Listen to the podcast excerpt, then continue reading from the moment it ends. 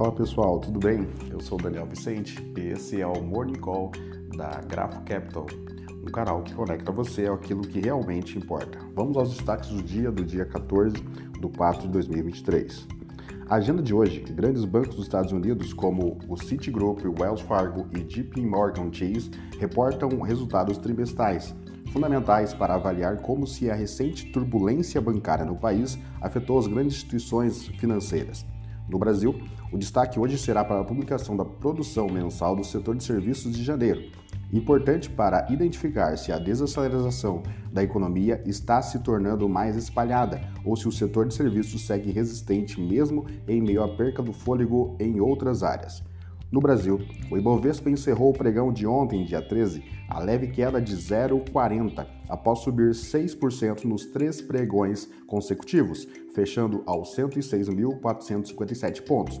No Brasil, a taxa de câmbio segue se valorizando, acompanhando a tendência global do dólar norte-americano e algum otimismo com a aprovação do arcabouço fiscal no Congresso.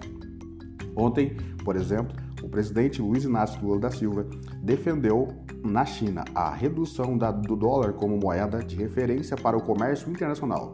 Dito isso, é em linha com as baixas dos últimos três dias. O dólar fechou em queda de 0,31 aos 4,92. Na renda fixa, as taxas futuras de juros fecharam em queda, em especial os vértices mais longos. O movimento reflete, principalmente, a divulgação do índice de preço ao produtor dos Estados Unidos, o PPI, abaixo das expectativas devido à forte reação do mercado.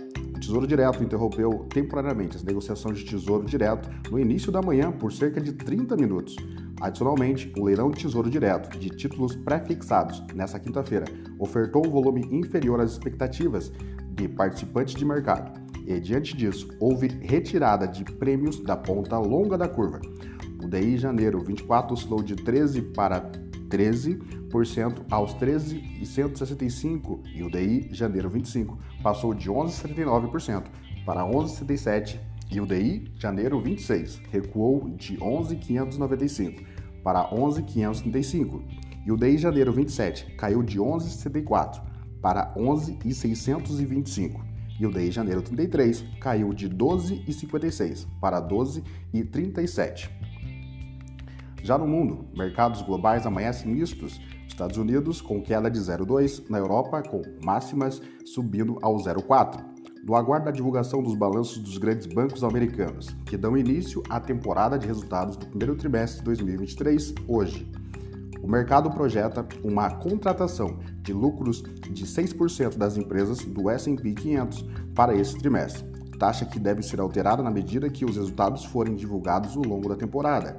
Além disso, os investidores também aguardam indicadores importantes como vendas de varejo, produção industrial e o sentimento do consumidor dos Estados Unidos.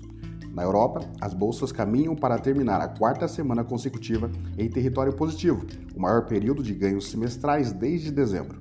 Na Ásia, as bolsas fecharam em alta, com o Japão subindo máximas de 1,2%, a bolsa de Hong Kong em alta de 0,5% e as bolsas offshore chinesas, o CSI 300, avançando máxima de 0,6%.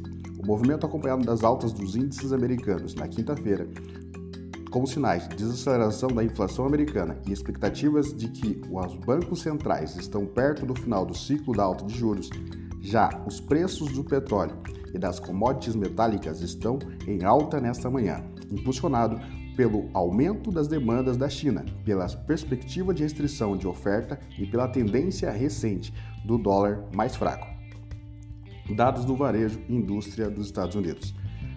Na agenda de indicadores econômicos, o destaque para as vendas de varejo, produção industrial em Estados Unidos recentemente referentes a março, mercados esperam uma moderação do crescimento do consumo, com as vendas de varejo caindo 0,4% no mês a mês. Grandes bancos dos Estados Unidos divulgam resultados hoje. Os investidores acompanharão de perto o que os banqueiros dirão sobre as perspectivas econômicas, a qualidade de crédito ao consumidor e as perspectivas de crescimento adiante. Essas informações ajudarão a entender se o Fed, Banco Central dos Estados Unidos, precisa continuar elevando as taxas ou se o aperto monetário já feito o suficiente para conter o crescimento econômico e as pressões inflacionárias. Produção mensal do setor de serviços. No Brasil, a produção do setor de serviços em janeiro sairá hoje e a economia brasileira perdeu fôlego recentemente, mas o setor de serviços tem se mostrado resistente. Uma surpresa negativa pode ser o sinal de que a desaceleração está se espalhando. Esse foi do 4 de 2023.